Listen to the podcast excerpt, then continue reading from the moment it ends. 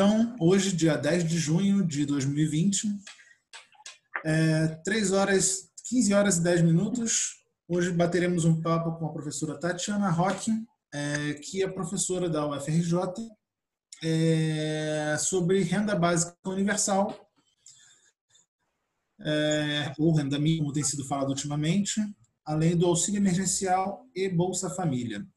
É, eu sou Hermínio Prieto, meus colegas Chamira Rossi e Samuel Oliveira também participarão das atividades.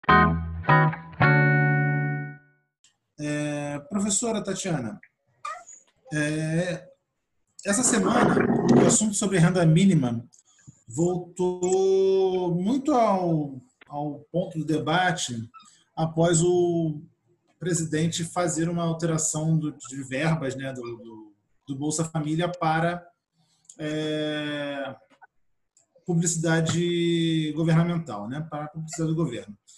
E, se não me engano, essa, é, na última reunião ministerial, eles transmitiram ao vivo e o ministro Paulo Guedes falou sobre as mudanças no Bolsa Família. O que, o que vem acontecendo ultimamente para que. Por que, que a direita, né, que está no poder tem é, trazido esses pontos para o debate, e não mais aquela história de ensinar a pescar ou, ou Desculpa, me perdi um pouco na pergunta. Mas por que, por que eles estão. Eu entendi. Entendeu? Por que, por que essa mudança no discurso tão, tão então, repentina? Eu acho que tem, assim, né, já que vocês são da ciência política, a gente pode fazer uma análise política mais profunda, assim, né? Porque eu acho que a gente sabe que todo, todas essas questões também têm muito a ver com a correlação de forças, né? Então, eu acho que a intenção lá atrás da direita eh, sempre foi tornar o Bolsa Família é, ou acabar com o Bolsa Família ou tornar o Bolsa Família um programa muito pequeno, muito focado, realmente só voltado para o combate à miséria, etc. E isso foi, eh, na verdade, é, se solidificando na sociedade, né? eu acho que a grande conquista do Bolsa Família, já existiam alguns programas de transferência de renda antes, mas o Bolsa Família ele acabou se instituindo como um programa de Estado, né? para além dos governos. Então, isso fez com que fosse muito difícil tirar o Bolsa Família. Tanto é que o Bolsa Família sempre esteve presente nas campanhas eleitorais como uma promessa. Então, as pessoas tinham que se comprometer com o Bolsa Família, senão não, não eram eleitas. Isso significa que o Bolsa Família ele se tornou mesmo uma conquista que é tida como muito positiva, tanto pelos especialistas, né? tem estudos mostrando que o Bolsa Família funciona, inclusive do ponto de vista internacional ele é referência, bem como também para a sociedade, que acha que o Bolsa Família foi positivo. Então, apesar da gente ter críticas um pouco. É, hoje, elas se tornam até mais caricaturais, essas críticas, né? De, ah, vai dar um dinheiro para a pessoa não trabalhar, ah, vai incentivar a pessoa a ter filho, ah, vai ter fraude. Tudo isso se verificou, se verificou errado, né? não teve nada disso. Então, isso fez com que o programa tenha é, adquirido é, uma dimensão bem mais consensual que meio que obriga governos que gostariam de acabar com o programa, seja porque o programa ficou muito identificado com os governos do PT, seja porque realmente discordam ideologicamente do programa, eles se viram obrigados a acatar o programa. Então, muitas vezes, eles vão desmontando nos bastidores, né? que foi o que esse governo fez. Ele foi desmontando o Bolsa Família um pouco nos bastidores, tirando dinheiro, deixando a fila aumentar, acabando com a busca ativa que existia antes por novos beneficiários que tivessem direito ao programa. Só que aí veio a pandemia e isso impulsionou na direção oposta, ou seja, na direção de uma ampliação do Bolsa Família, que é o caso da, da, renda, da renda básica, né? no caso do auxílio emergencial. E aí eles viram que a popularidade deles aumentou com isso, então eles são meio que obrigados. Então eu acho que isso é interessante, porque é um exemplo que a gente tem e que realmente é a, o povo, né, que acaba decidindo por uma política. Respondi? Perfeito, professora. Vou passar para o Samuel aqui e ele faz a pergunta dele. Samuel. Ah, boa tarde, professora. Meu nome é Samuel, também sou um estudante. Boa tarde, Samuel. Boa tarde. A minha pergunta é principalmente é, como a gente pode fazer é, para que uma futura renda básica universal seja vista como uma pauta, como uma reivindicação do povo, como um direito, e não como a bondade de um líder. Como, por exemplo, a gente tem visto recentemente, até o jornalista José Roberto Toledo mostrou, falou que é possível ver que atualmente com a, o auxílio emergencial, a popularidade do Bolsonaro tem crescido na, justamente nas camadas mais pobres, que é onde ele tinha maior rejeição. Como a gente pode fazer com que isso seja uma pauta do povo e reconhecido como isso, não como a bondade de alguém, ou a bondade de um presidente ou de um líder? Eu acho essa pergunta importantíssima e essa tem sido a principal preocupação nossa na rede brasileira da renda básica, que é a seguinte: como fazer com que a nosso, o nosso movimento pela renda básica se torne realmente um movimento social, ou seja, se torne um movimento dos futuros beneficiários, né, das pessoas que podem receber a renda básica como um direito. Então, o que a gente imagina é que agora as pessoas que recebem o auxílio emergencial e que, né, cedo ou tarde, vão acabar perdendo ou tendo isso muito diminuído, a gente pretende que essas pessoas possam ajudar nessa mobilização para uma renda básica universal. A gente quer que isso seja realmente uma pauta de mobilização social, uma pauta política para constituir um movimento social pela renda básica, porque só assim a gente vai conseguir realmente uma política que seja duradoura, que seja uma política de Estado, que seja para todos, que tenha uma renda que seja significativa. Então, nada disso a gente vai conseguir apenas como uma benesse do governante, ainda mais desses, né? Cá entre nós. Chamira, sua vez. Sim. Tudo bem? Boa tarde. Ontem, Boa tarde. Paulo Guedes deu uma entrevista falando que esse momento foi muito bom para o governo, porque eles conseguiram agora perceber que existiam 38 milhões de pessoas que estavam sem qualquer tipo de aparato, né, por parte do governo. Você acha que a postura do Bolsonaro daqui para frente, do governo como um todo, vai se adotar mais medidas, assim como o Bolsa Família ou uma renda que seja, um novo programa até que seja criado para estar tá auxiliando essas pessoas? Acho. Eu acho que eles estão encalacrados, porque, ao mesmo tempo, eles têm essa política de austeridade fiscal, né, de cortes, de essa política neoliberal de contenção de gastos, mas eles viram que sem isso a popularidade do Bolsonaro vai cair muito. Já estava caindo, né? O auxílio segurou um pouquinho, mas se eles tirarem o auxílio, aí que vai despencar. Então, eu acho que eles vão fazer de tudo para dar um jeito de continuar, ainda que muito desidratado um valor muito menor e para menos pessoas. Então, eu acho que eles vão ser forçados a isso pela política mesmo, mas eles vão tentar de todo jeito descaracterizar o programa como um programa de renda básica universal. Eles vão tentar dar para categorias muito específicas, eles vão tentar dar valores muito baixos, eles vão tentar tirar outros programas sociais para substituir esses. Né? Então, eles vão tentar descaracterizar completamente o programa, mas para manter para algumas pessoas e para poder dizer que está continuando a política para não perder popularidade. Eu acho que isso agora é decisivo para o Bolsonaro. O Bolsonaro ele é muito, ele tem uma equipe ali, né, dos filhos. E não sei se tem relação com o Steve Bannon direto ou não, mas enfim, ele tem uma equipe muito voltada para a questão do marketing político e eleitoral, né? Eles raciocinam muito com essa lógica. Então, eu acho que eles não vão deixar passar isso, mas ao mesmo tempo eles não vão poder manter de um jeito que seja realmente sólido. Então, a gente vai ver aí eles tentando é, se equilibrar nesse, nesse, nessa corda bamba aí e vamos ver como eles vão resolver o quebra-cabeça. Claro que, assim, do nosso lado, né, eh, as pessoas que militam por essa pauta, pela renda básica, a gente não vai deixar de apoiar a política só porque isso vai favorecer o Bolsonaro, porque a gente não vai apoiar uma política de quanto pior, melhor, sob pena de prejudicar as pessoas mais pobres, mais vulneráveis, que precisam do auxílio. Né? A gente não vai torcer pelo pior para essas pessoas de jeito nenhum.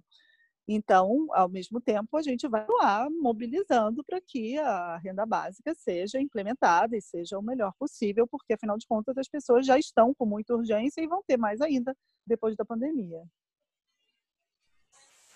Muito bom. Professora, é...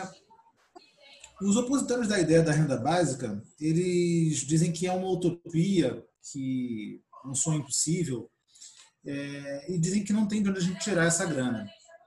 Afinal de contas, o Brasil tem de onde tirar nesse momento? E se não tem, de onde poderia é, tirar essa grana? Olha, tem duas coisas. Primeiro, o Brasil tem, o Brasil tem que taxar os mais ricos, né? Nosso imposto é muito regressivo, então a gente tem que ter mais faixas do imposto de renda para que seja um percentual maior cobrado dos mais ricos. A gente tem que cobrar imposto sobre lucros e dividendos, a gente tem que cobrar imposto sobre patrimônio, sobre grandes fortunas, sobre herança, sou a favor de tudo isso, é com isso que a gente vai cobrir a renda básica, né? Mas fora isso, também tem uma coisa, a renda básica ela faz com que as pessoas é, tenham um poder de gerar demanda na economia que dinamiza muito a economia. Então, uma boa parte desse dinheiro volta para a economia em termos de imposto sobre as próprias atividades econômicas que são geradas a partir do consumo e da demanda que a renda básica possibilita. Então, tem esse, esse modo de financiar também. Samuel. Professora, é, uma dúvida que eu tenho é que, por exemplo, os, dois, os outros dois programas parecidos que a gente teve, que foi o Bolsa Família e essa renda emergencial agora, eles são restritivos, são para parcelas específicas da população.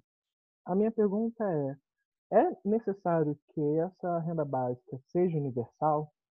E eu pergunto isso porque me parece que se a gente for restritivo e menos pessoas forem é, assistidas por essa renda básica, a gente poderia fazer com que ela fosse mais robusta ou até gradual em ajudar mais quem mais precisa. É, minha pergunta é essa, ela precisa ser universal? E além disso, é, de novo, só gostaria que você falasse Não, um pouco, eu gostaria que você falasse sobre o seu trabalho na Rede Brasileira de Renda Básica, como é, essa rede atua, fazendo laços e tal. São essas duas perguntas. Tá. Então, primeiro, é muito importante que ela seja universal, porque se trata da gente ter eh, a renda básica como um direito para além dos direitos que a gente tem, que já são universais e que compõem o nosso bem-estar social como saúde e educação. Né? Saúde e educação são direitos universais. E isso, por que isso é importante? Porque a população brasileira já tem muito pouca essa noção de pertencimento comum um espaço em que todos possam estar, independente de onde moram, independente se são negros ou brancos, independente se são pobres ou ricos, independente que todos têm direito, têm um acesso comum no mesmo patamar, sabe, com o mesmo direito de acesso, com a mesma possibilidade de utilização desse serviço e desse direito. Isso é uma coisa que constitui também uma sociedade né, que seja justa, que seja menos desigual então, a ideia da renda básica universal é que seja mais um direito para além do direito à educação, saúde, enfim, as nossas instituições do bem-estar social. Seria uma ampliação para que ela dê também o direito à renda.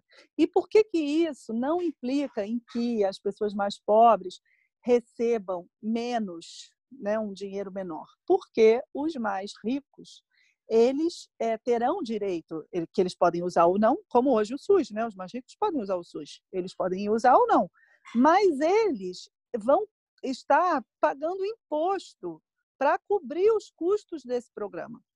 Então tem isso também, isso é importante porque esse programa ele vai ser financiado com o dinheiro dos impostos. Então, como os mais ricos vão pagar mais impostos, de certa maneira eles vão estar devolvendo já para os cofres públicos aquilo que eles vão estar utilizando da renda, caso eles utilizem. Entende? Então, é um sistema de distribuição mais justo, mais simples, menos burocrático do que você ficar fazendo essa triagem aí para ver se a pessoa é menos pobre, é mais pobre, é menos pobre, é muito pobre. no Brasil, é, fora quem não é, todo mundo é um pouco pobre, sabe? Porque é um país que tem uma população mais pobre, que mesmo que não seja paupérrima, muito grande. Então, se a gente excluir, sei lá, os 10% mais ricos da população, daí para baixo é todo mundo pobre. E são pessoas que têm, é, por exemplo, é que qualquer crise cai na pobreza, elas até podem não estar na linha né, do, do um terço mais pobre, mas qualquer problema que aconteça, elas caem lá muito rápido.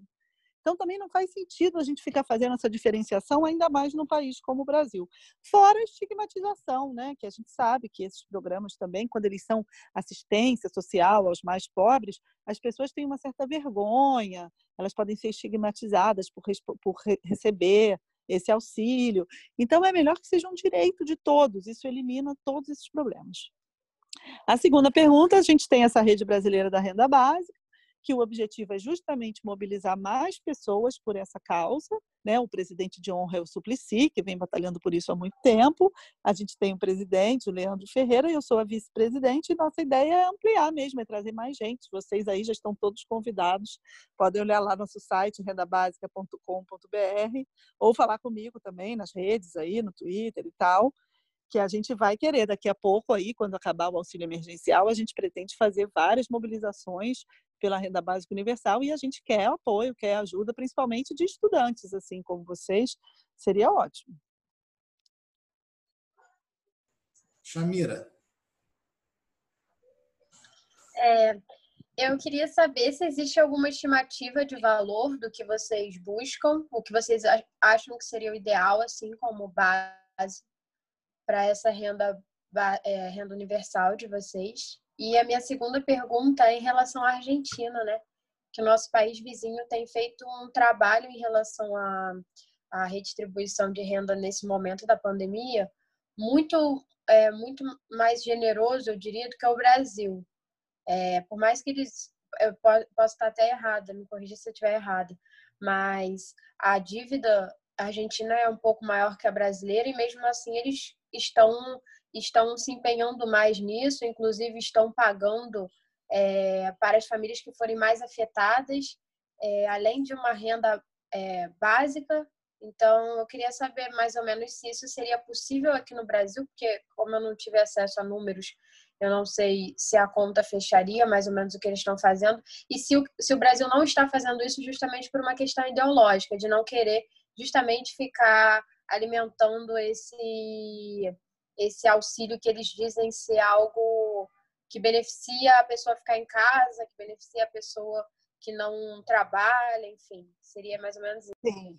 Eu acho que é bastante ideológico, sim. A gente não pode comparar os governos que a gente tem no Brasil e na Argentina, né? A gente tem na Argentina um governo progressista e, infelizmente, aqui não. E o Paulo Guedes tem dito a todo momento que a gente não pode dar dinheiro para as pessoas ficarem sem trabalhar, que a gente tem que ter um programa que incentive as pessoas a trabalharem, mesmo esse programa de renda Brasil aí que eles anunciaram, pelo que ele falou, teria algo de incentivo para as pessoas voltarem a trabalhar, o que não tem nada a ver com a concepção da renda universal, né?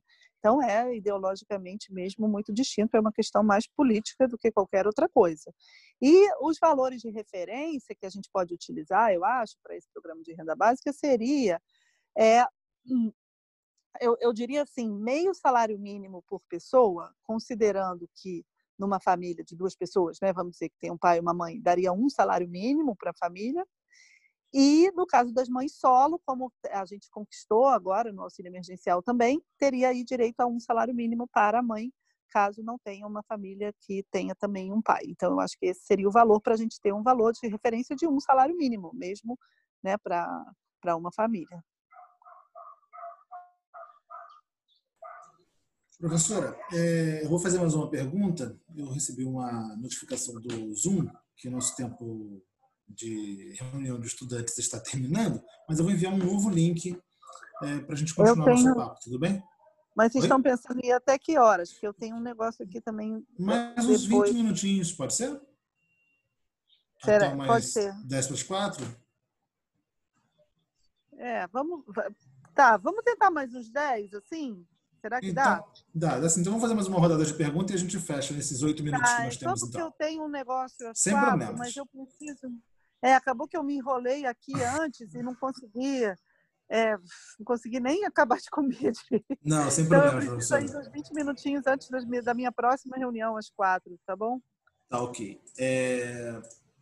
Seguinte. É... A minha pergunta é muito grande. Eu vou passar para o Samuel e, se der tempo, eu faço a minha no final. Samuel, pode fazer a sua. É, professora, a gente vê claramente que a renda básica universal tem um valor humanitário, um valor social muito forte e, e um valor ético até. Mas também é possível ver, com, inclusive com as consequências do Bolsa Família, que ele tem um valor econômico também. A gente vê, tem estudos dizendo que algumas é, cidades que têm uma população mais idosa e tal, sobrevivem é, graças e têm sua economia rodando graças a esses auxílios do Estado. É, você poderia falar um pouco para a gente de como esse, por que a renda básica universal tem também um valor econômico é, em si? Sim. Então, isso aí a gente tem essa teoria econômica, né, que eu acho que é que procede realmente, que é essa teoria mais keynesiana, né, que mostra que a economia ela gira a partir da demanda, né? Então você precisa incentivar a demanda, ou seja, se você der dinheiro para as pessoas e as pessoas puderem consumir, contratar serviços, etc., isso faz com que elas reinvistam esse dinheiro na economia e, claro, que aumenta o, o, o, comércio, aumenta os serviços e faz com que essas pessoas tenham salário também, possam contratar mais pessoas. Então, você dinamiza a economia. Então, isso se chama economia voltada para o incentivo da demanda, né? que é uh, um, um aspecto do, do, keynesianismo. E tem uma situação interessante no Brasil, que a Laura Carvalho mostrou no livro dela, Valsa Brasileira, quando ela fala do milagrinho, brasileiro, que teria ali no segundo governo Lula, que foi o quê? Você dá dinheiro na mão dos mais pobres, esse dinheiro retorna muito fortemente para a economia. Né? O poder multiplicador é muito grande. Por quê? Porque os pobres não têm poupança nenhuma e têm muitas necessidades. Então, tudo que eles ganham, eles gastam. Ao contrário dos mais ricos, que têm poupança e que não têm tantas necessidades. Então, você dá dinheiro na mão dos mais pobres é um fator que estimula diretamente a economia e muito rápido. Isso que fez o Brasil, por exemplo, evitar é, ali logo no pós 2008 as consequências da crise de 2008 foi esse momento que foi uma, um dos melhores momentos da economia brasileira e que, como a Laura mostra, foi garantida por políticas de transferência de renda. Bolsa Família, Minha Casa Minha Vida e a valorização do salário mínimo. Amira, quatro minutos e meio para você. Vai lá. Pode ir, Hermínio, pode ir. Professora, eu vi o relatório do, do Laboratório do Futuro, da UFRJ, onde ele prevê é, diversas profissões com alto risco de serem substituídas por máquinas no futuro. O quanto isso é relevante para a implementação de uma renda básica universal? Então, isso é super relevante porque é, a gente é, tem, normalmente, a proteção social brasileira ela é muito vinculada ao emprego formal. E a gente hoje não pode esperar que as pessoas tenham um emprego formal de boa qualidade, né, que não seja um emprego precário, para que elas tenham direitos sociais associados ao emprego. Por exemplo, um exemplo desse direito social vinculado ao emprego formal é a previdência, direito à aposentadoria. A pessoa contribui a vida inteira e depois tem direito. Ótimo. E a pessoa que não teve um emprego formal e que, portanto, não contribuiu, o patrão não contribuiu, ela não tem direito nenhum. Né? Então, os direitos sociais eles não podem ser apenas associados ao emprego. Essa é a vantagem da renda básica, é que é um direito social desvinculado do emprego. Então, ele também protege para esses riscos futuros de que a automação diminua a oferta de empregos, que é já uma tendência. Então, esses trabalhos informais, precários, por plataforma, Uber, entrega, etc., né, são todos é, trabalhos que não têm a proteção do emprego, então essas pessoas não têm proteção nenhuma.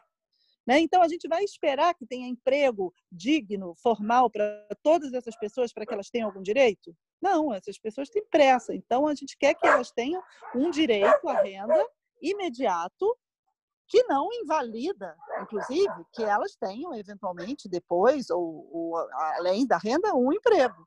Né? Mas a perspectiva da gente ter empregos formais de boa qualidade para todos os brasileiros em idade de trabalhar é muito pequena. Essa perspectiva do pleno emprego hoje é muito ilusória diante das transformações econômicas que a gente está vivendo e uma delas é a automação.